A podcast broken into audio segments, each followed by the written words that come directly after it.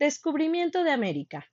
Los reyes católicos que acababan de unificar España apoyaron la expedición de Cristóbal Colón para buscar un camino hacia la India.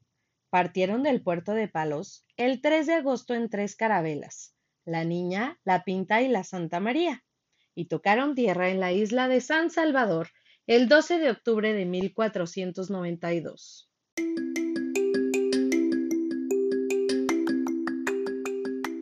Los otros viajes de Cristóbal Colón. La tierra a la que había llegado Colón no era conocida en Europa, por eso se le llama descubrimiento. Se nombra América a este continente en honor a Américo Vespucio, quien hizo el primer mapa de la región.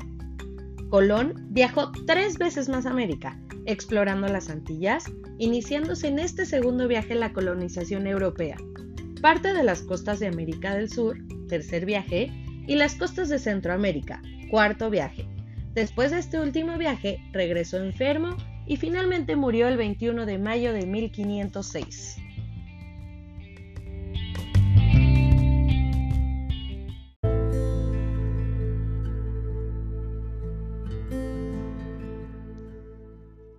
La conquista de México.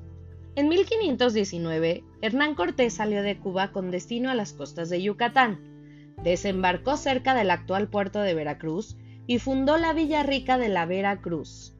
Ahí recibió a los enviados de Moctezuma, que le ofrecieron regalos de oro y plumas preciosas para que se regresara por donde había venido.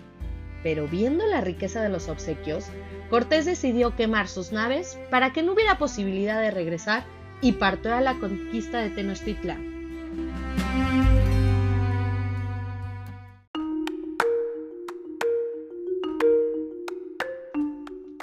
Cortés se dio cuenta de las rivalidades entre los distintos grupos indígenas y realizó alianzas con aquellos que eran sometidos y explotados por los aztecas.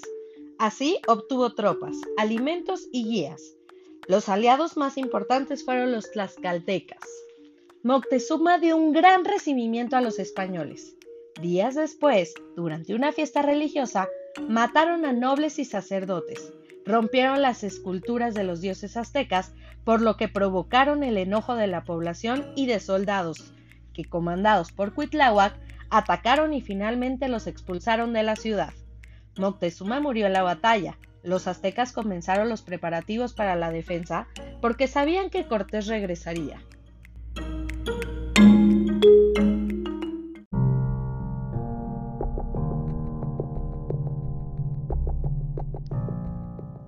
Los españoles salieron huyendo de la ciudad el 30 de julio de 1520 por la calzada México-Tacuba, y a la altura de Popotla, Cortés y sus tropas descansaron. Él se sentó a llorar la derrota bajo un ahuehuete. Esa fue la noche triste para los españoles.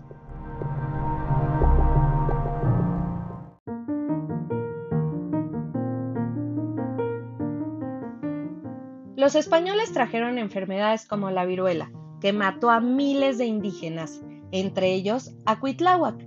Su lugar fue ocupado por Cuauhtémoc, quien dirigió la resistencia y sostuvo un sitio de más de 90 días. Pero el 13 de agosto de 1521, Tenochtitlán cayó en poder de los españoles.